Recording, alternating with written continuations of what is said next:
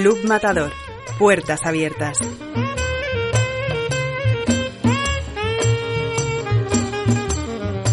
Bienvenidos a Puertas Abiertas, la radio del club que por fin hacemos desde el club.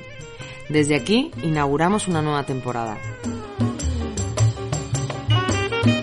Cada sábado os enviaremos los sonidos de la semana, las conversaciones en el club, los conciertos, los cócteles y algunas de las mejores escenas que tienen lugar en el cine.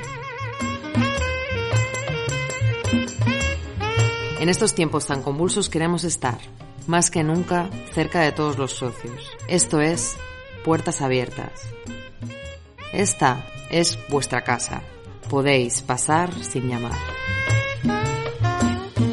En el programa de hoy os traemos un fragmento de Madrid-Barcelona Encuentros entre dos ciudades, una nueva serie de conversaciones con las que el club apuesta por el diálogo después de Ideas para Cataluña, el encuentro que organizamos el pasado año en el Círculo de Bellas Artes. Entramos al clandestino, donde Federica Famoso prepara un Tom Collins a uno de nuestros socios. Además, vuelve Andrés Rodríguez, el kiosquero del club, con las mejores recomendaciones editoriales. En los conciertos del club contamos con María y Feo y cerramos el programa con la cartelera, el avance del ciclo de cine que nos hace Giorgio Centi, el director de la Cineteca del club.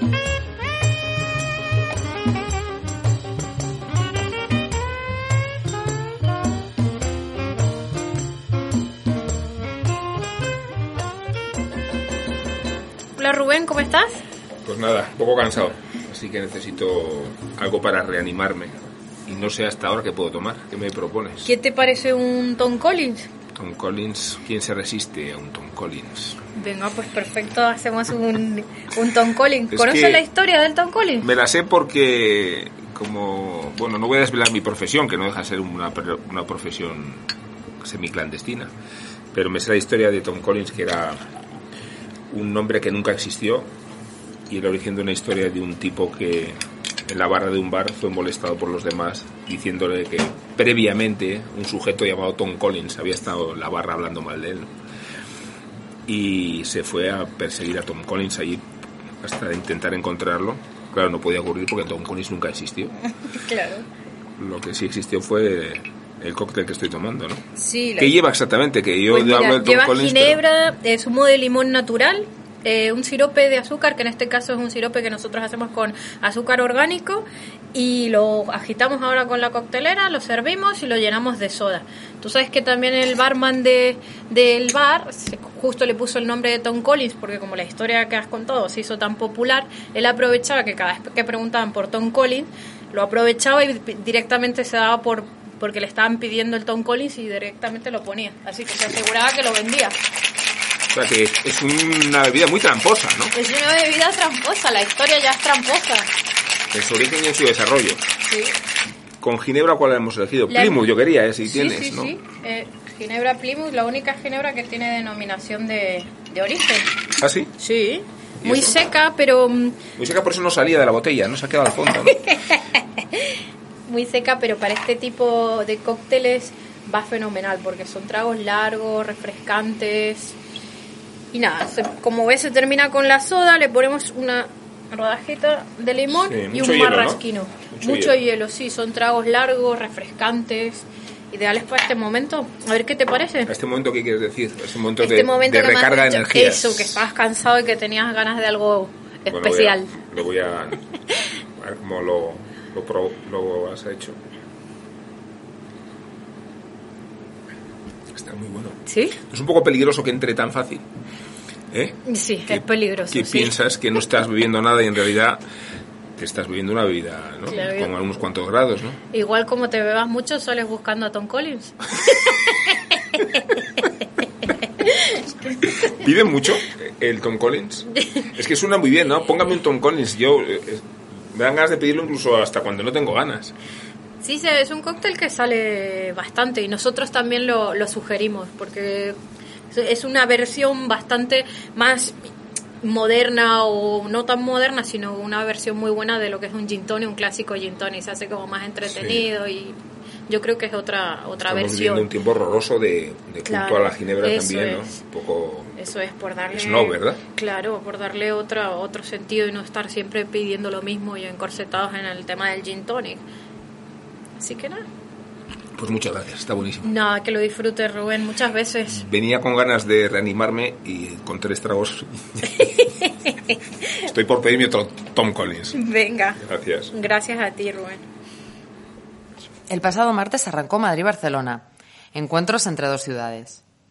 Profesionales de diferentes sectores como la publicidad, el arte o la gastronomía de ambas ciudades mantendrán un diálogo abierto moderado por Antonio Lucio.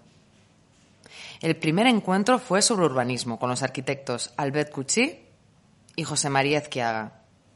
Albert Cuchí es uno de los más prestigiosos investigadores en temas de sostenibilidad y su relación con la arquitectura. Y José María Ezquiaga ha estado vinculado a la ciudad y al proyecto urbano desde el inicio de su actividad profesional. Vamos a escuchar un fragmento de su conversación a partir de su experiencia del urbanismo en ambas ciudades. Eh, la relación de las dos ciudades con el agua en distintas expresiones es, es vital, porque el agua fue origen de su, eh, de su germen ¿no? y, y, a su vez lo que ha permitido la concentración de población, el desarrollo de la actividad, la industria. En, en Seúl eh, se ha recuperado el río que pasaba por mitad de la ciudad, es uno de los grandes proyectos. Esa relación de la ciudad con el agua es lo que, a lo que quería llegar y, y, y escuchar vuestro diálogo Tú lo has apuntado antes, de sí. una manera. Sí, bueno, el agua como, como infraestructura, ¿no? En ese sentido, ¿no?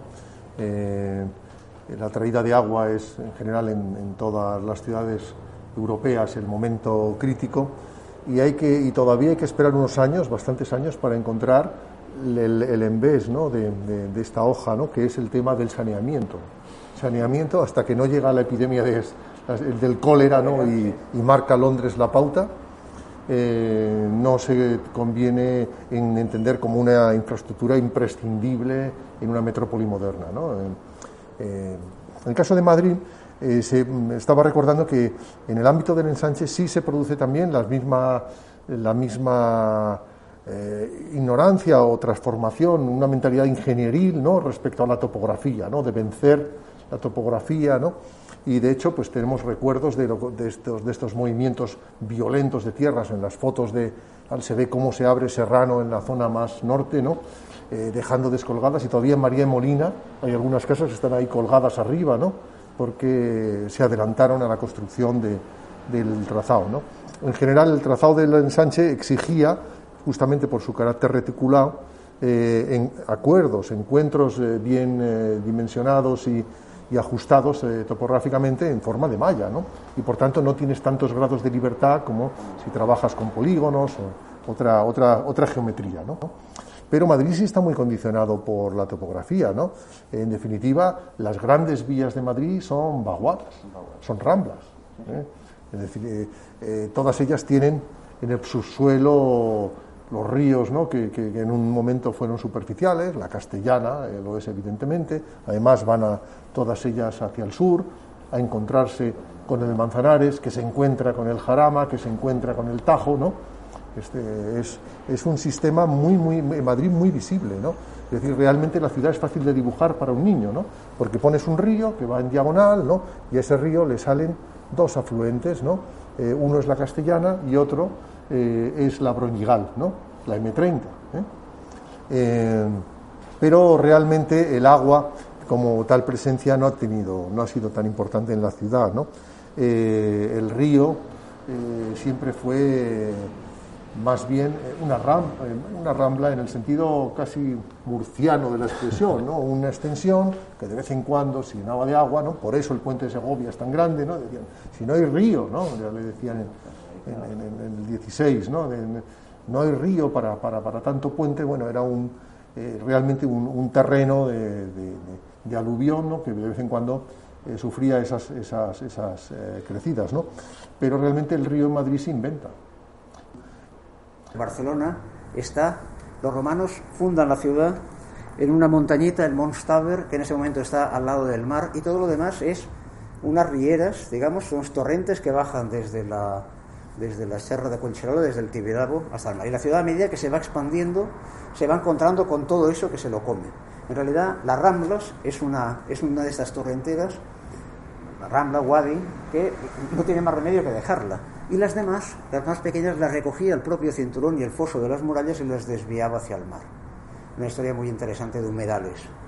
Eh, cuando quitan las murallas, al cabo de dos años, en estas épocas, en septiembre, hay una inundación brutal de la ciudad porque las murallas hacían como el foso de, Madrid, digamos, de protección frente a las, frente a las riadas. ¿no? Y en Sánchez con esto tiene unos grandes problemas que no se solucionan hasta hace muy poco con una, de una manera eh, que son unos... Cuando vayan a Barcelona tienen que ir a ver eso, unos eh, estanques de laminación subterráneos enormes, enormes en dimensión, son como enormes catedrales, bueno, caben varias catedrales ahí dentro, que lo que hacen es retener el agua para irla expulsando, porque si no Barcelona se inunda, que es lo que le ha pasado siempre. En ese sentido, el ensanche, que tampoco, el ensanche de Cerdá no es el ensanche que preveyó Cerdá, se densificó demasiado, el ensanche de Cerdá era una cosa, solo se edificaban dos lados, el resto eran eh, eh, espacios verdes, por, por en medio circulaban los, los, ferrocarriles, era una ciudad en este sentido completamente industrial. Y que, y eso es muy importante, se desenganchaba del suelo. O sea, mientras la ciudad tradicional eh, barcelonesa, como todas las ciudades tradicionales, reconoce no solo la, topografía, sino el agua, los recursos, y por tanto se ordena en función de ellos y se va ligando con ellos en cualquier ciudad, el ensanche ya no lo hace, la ciudad moderna no lo hace se extiende ilimitadamente, sobrepasando por tanto cualquier elemento natural que se pueda encontrar y en ese sentido requiere un cambio de relación con el medio, que son las infraestructuras, que lo que permiten es acomodar ese modelo urbano que Cerdá preveía indefinido a las diferentes circunstancias que se ha, se ha ido encontrando. Club Matador, puertas abiertas.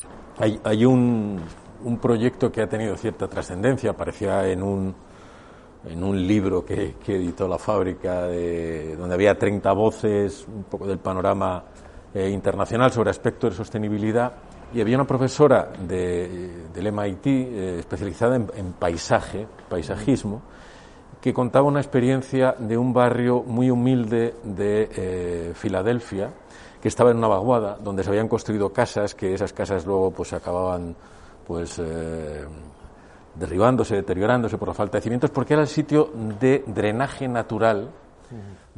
Eh, utiliza un término que, que, era el que quería colocar encima de la mesa, el del analfabetismo eh, paisajístico. eh, la conveniencia de que haya una alfabetización para el paisaje por parte de los que toman decisiones, políticos y técnicos, y por parte de los propios ciudadanos. Ese concepto de alfabetismo paisajístico eh, ¿Os parece importante? En el caso europeo es, vital porque eh, nosotros hemos suscrito la Carta Europea del Paisaje. Eh, la Carta Europea del Paisaje tiene una definición muy interesante. El paisaje que parecería que va contra un criterio científico del paisaje, porque el paisaje no preexiste a la percepción del paisaje. En la famosa debate, ¿no? aquí seguro que estáis autoridades en el ámbito de la historia de la filosofía, ¿no? pero de, del obispo Berkeley ¿no? y de el estatus del conocimiento, si era previa a la realidad, al conocimiento de la realidad misma, ¿no? En la teoría del paisaje se apuntan a la visión contemporánea cuántica, ¿no? El paisaje no preexiste, el paisaje es la percepción mental que una comunidad tiene de un entorno determinado, que puede ser totalmente equivocada, por otro lado. ¿eh? Pero pero es fundamentalmente un hecho vinculado a, una percepción colectiva. Eh, durante mucho tiempo se han considerado solo paisajes de valor elementos de naturaleza monumental, como ha pasado en el patrimonio construido hasta hace poco. Eh, los primeros paisajes que se protegieron en Madrid eran lugares, entre comillas, heroicos de, la Sierra del Guadarrama, de la misma manera que es en Yosemite, eh, por ejemplo en Estados Unidos, donde por primera vez se, se protegen cascadas, eh, en el caso español es Ordesa, ¿no? en el conjunto de España, el primer parque, si no yo me equivoco, ¿no? y tardaron, se tardaron décadas, hasta muy después de la Guerra Mundial, por ejemplo, no se plantean que los humedales tienen valor. Por ejemplo, que Aranjuez tiene un paisaje muy importante, tan importante como el Guadarrama, ¿no? Por ejemplo, en el caso madrileño. El paisaje necesita una cultura Y esa cultura se, se consigue, pero es dolorosamente y a base de pérdidas, ¿no? de pérdidas muy, muy, a veces muy tristes, ¿no? de, paisajes valiosos que no se valoran, no se perciben en su momento y se dilapidan. ¿no? ¿Eh? Eh, y hemos estado con eso hasta hace muy poco. ¿no? No sé si me a hablar del feísmo, el feísmo gallego. Es un debate que hubo hace, hace algunos años, no sé, seguro que... Te hemos seguido, te hemos seguido. ¿Me habéis seguido? En tus posturas eh, heterodoxas. No, no, no, no, hubo un debate, hubo un debate en Galicia hace ya unos años que se lo plantearon arquitectos, geógrafos, eh, eh, escritores, filósofos del mundo, porque decían, eh, está muy bien, pues es un juicio, claro, el paisaje, si es una percepción, merece un juicio estético. Decían, el paisaje se está volviendo feo, el paisaje gallego se está volviendo feo. Entonces hubo un debate de por qué, etcétera, etcétera, hay unos libros interesantísimos, que puedo facilitar alguna, algunos incluso con fotografías y tal. Y entonces, por decirlo de alguna manera, en ese debate nacieron como tres posturas por decirlo de alguna manera, y simplifico muchísimo, ¿eh? ahora me perdonarán porque es una simplificación brutal. Una que decía, bueno, el paisaje se está volviendo feo, no, está cambiando, porque el paisaje que nosotros veíamos, que es ese paisaje del campo, en, en, Galicia no tienen que ir a buscar el paisaje, abren la puerta y está ahí, digamos, ¿no? ese paisaje que no es natural sino construido por la labor humana. ¿no? está cambiando porque ya no somos el, el, el, campesino con la vaquiña, ahora vivimos otra manera, tenemos otra, otra manera, una vida moderna y por tanto esto cambia. De acuerdo, hemos de proteger algunas cosas porque dan identidad, etcétera, etcétera, etcétera, y por tanto pues las protegemos, pero como quien hace un pesebre, por decirlo de alguna manera, ¿no? Quien lo conserva con impulso de fuera simplemente para que se mantenga fosilizado eh, con una especie de nuevo monumento en piedra, ¿no? Una segunda, donde caía la mayor parte de los arquitectos, decía, bueno, es verdad, eso está pasando y está alterando el pasado, lo que pasa es que tenemos que hacerlo bien. O sea, está pasando de una manera, eh, digamos, descontrolada, ya saben que los arquitectos somos gente de orden, descontrolada y por tanto lo que hemos de hacer es mirar los procesos a través de los cuales afluyen esas nuevas formas o se alteran las existentes para ordenarlas de manera que no sean disonantes, que esa disonancia puede ir siendo admisible, etcétera, ¿no? Luego, pero había una tercera, más radical y que a mí me interesa mucho, no digo que no sea partidaria de la segunda, pero a mí me interesa mucho esa tercera, que decía, no, no, el paisaje está volviendo feo porque nosotros somos feos y nuestra manera de vivir es fea. O sea, transformaba el juicio estético en un juicio ético. Nosotros vivimos ahora de otra manera y eso produce un paisaje que no nos gusta. No nos gusta y le tenemos que hacer razón a nuestro gusto y no a nuestra manera de vivir. Deberíamos vivir una vida que nos permitiese tener un paisaje adecuado, un paisaje bello, un paisaje que lo reconociésemos. Eh, claro, eso a lo mejor es ponerse muy carlista, ¿no? Pero, pero no entendiéndolo tan radicalmente, sino de una manera eficiente, me parece una bellísima lección, ¿no? Y de la importancia que puede tener cuando les decía el paisaje como un elemento de discusión social, de percepción social, sobre lo que deberíamos poder debatir todos, no solo especialistas, sino gente de ahí, ¿no? Yo creo que es muy importante. Ese es el espíritu del convenio. Club Matador. Puertas abiertas. Hoy en los conciertos del club recibimos a María Feu, cantante de soul, una de las jóvenes revelaciones del panorama español. Bienvenida, María. Hola, muchas gracias. ¿Qué canción has elegido para el primer programa de la nueva temporada de Puertas Abiertas? Pues he elegido una de mis canciones así como un poco más alegres, porque en estos tiempos que estamos todos con, los ánimos bajos y que el tema de conversación es como siempre el mismo, pues he pensado que cambiar un poco como el, tono de las cosas y, buscarlo un poco más alegre, igual es más, no sé, más fácil que, disfrutéis. Gracias María. ¿Quieres mandar un saludo a nuestros socios? Por supuesto que sí, un saludo a todos y, nada, desearles mucho, mucho ánimo y, y que todo vaya bien y que pronto volvamos a tener estos conciertos y podáis disfrutarlos todos. Gracias María, vamos a escuchar la canción.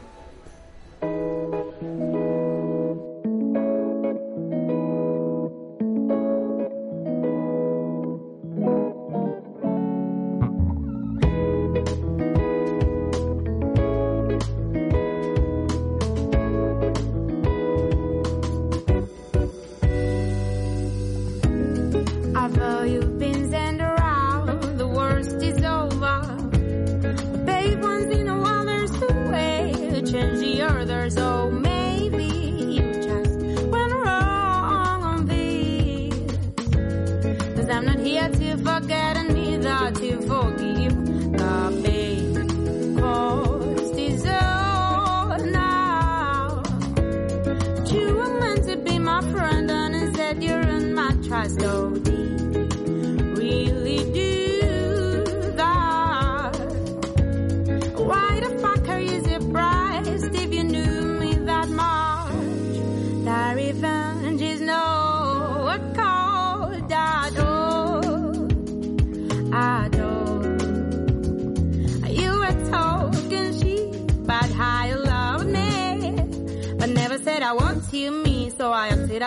Nothing was going on in there. Whoa.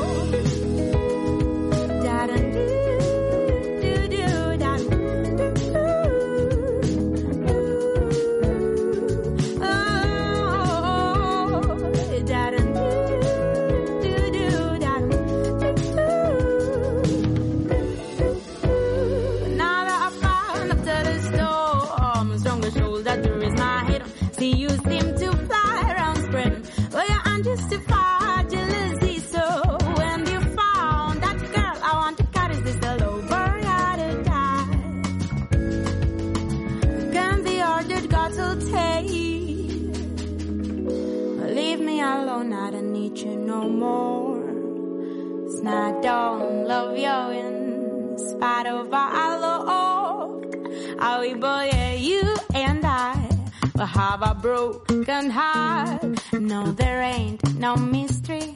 That, that, that is another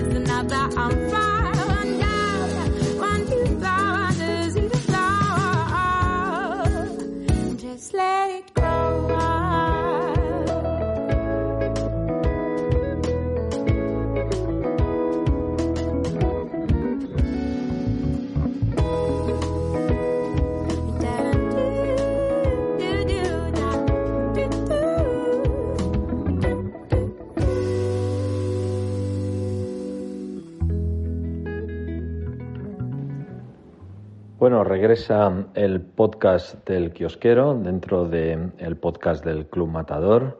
Un placer seguir recomendando publicaciones eh, dentro de mis viajes, algunos virtuales, a lo largo y ancho de, de este mundo, como el Capitán Tan. Hoy voy a recomendaros una revista japonesa y espero que eso no parezca una chulería editorial, sino más bien una pista de las cosas que se pueden encontrar por el mundo.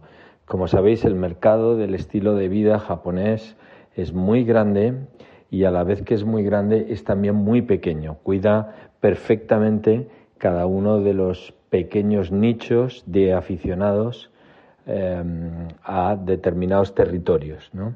La revista que hoy os quiero recomendar se llama Clutch o Clutch, si la pronunciamos en, inglés, eh, y está dedicada al estilo de vida masculino. No tiene una periodicidad fija ni tampoco eh, una temática fija, así que puede parecer una revista extraña de digerir, pero os aseguro que de un simple vistazo eh, uno se identifica rápidamente con ella, al menos si es un hombre interesado en el estilo de vida eh, y también en los eh, objetos de deseo, los objetos que tienen una, una, gran historia. El número que hoy os voy a recomendar eh, especialmente es uno de mis favoritos, está dedicado a los garajes con estilo. Es decir, no basta con un garaje, no basta que un garaje sirva para el coche o para guardar las herramientas, sino que tiene que estar bien estilizado. Y el número dedica todas sus páginas a explicarte cómo los, eh, algunos de los lectores, todos japoneses, tienen garajes de los cuales les gusta presumir y les gusta que sean vistos. Así que este número se llama Garage Style. Os recuerdo que la revista se llama Clutch o Clutch eh, en inglés. Es fácilmente consultable en Internet y podéis conseguir cualquier ejemplar. Lo único que desde luego está en japonés. Y para ilustrar esta recomendación, que espero muy pronto podáis tocar en la mesa del kiosquero del club, pues como no, el ritmo del garaje de Loquillo.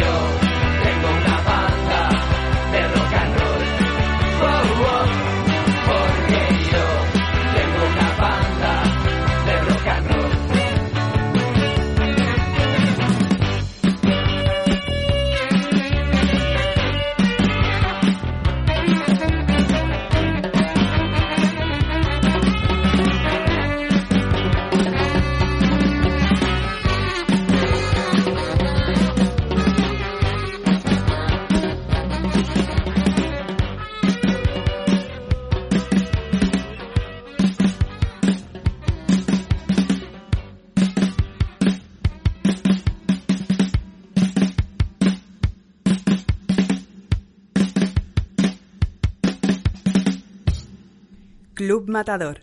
Puertas abiertas.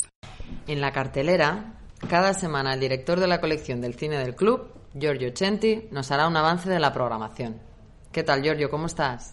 Buenas tardes, Noemi. Bueno, la semana próxima le vamos a dedicarle el ciclo de eh, cine a Matthew McConaughey, un actor estadounidense que comenzó su carrera en el cine de los años 90, protagonizando películas dirigidas por nombres muy conocidos como Spielberg, Zemeckis y Ron Howard. En los diez años siguientes eh, apareció en numerosas comedias románticas, pero fue en el 2013 cuando cambió el rumbo de su carrera. El actor adelgazó más de 20 kilos y consiguió el papel principal en Dallas Buyers Club, interpretación que le valió el Oscar al mejor actor. Según los críticos, su cambio no fue solamente físico, sino que hubo en el actor una verdadera transformación espiritual, que le permitió actuar de una forma totalmente diferente. Desde entonces optó por realizar papeles más comprometidos, capaces de poner de relieve, además de su fascinante aspecto, su sensibilidad interpretativa. Muchas gracias, Giorgio. A mí me gustaría que destacases una película de este ciclo. Seguramente, seguramente Mood es una de las películas que hemos programado y es muy interesante. Se desarrolla en una isla de Mississippi, donde dos chicos descubren a un fugitivo llamado Mood. Ha matado a un hombre para proteger el amor de su vida, Juniper, y ahora se oculta de los cazadores de recompensas.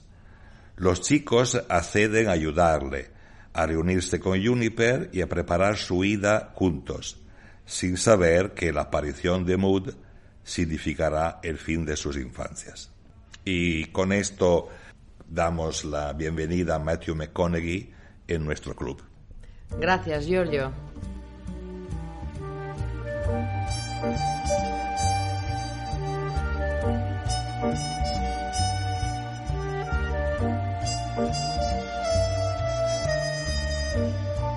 Puertas abiertas. Un programa de Club Matador producido por Banda Aparte.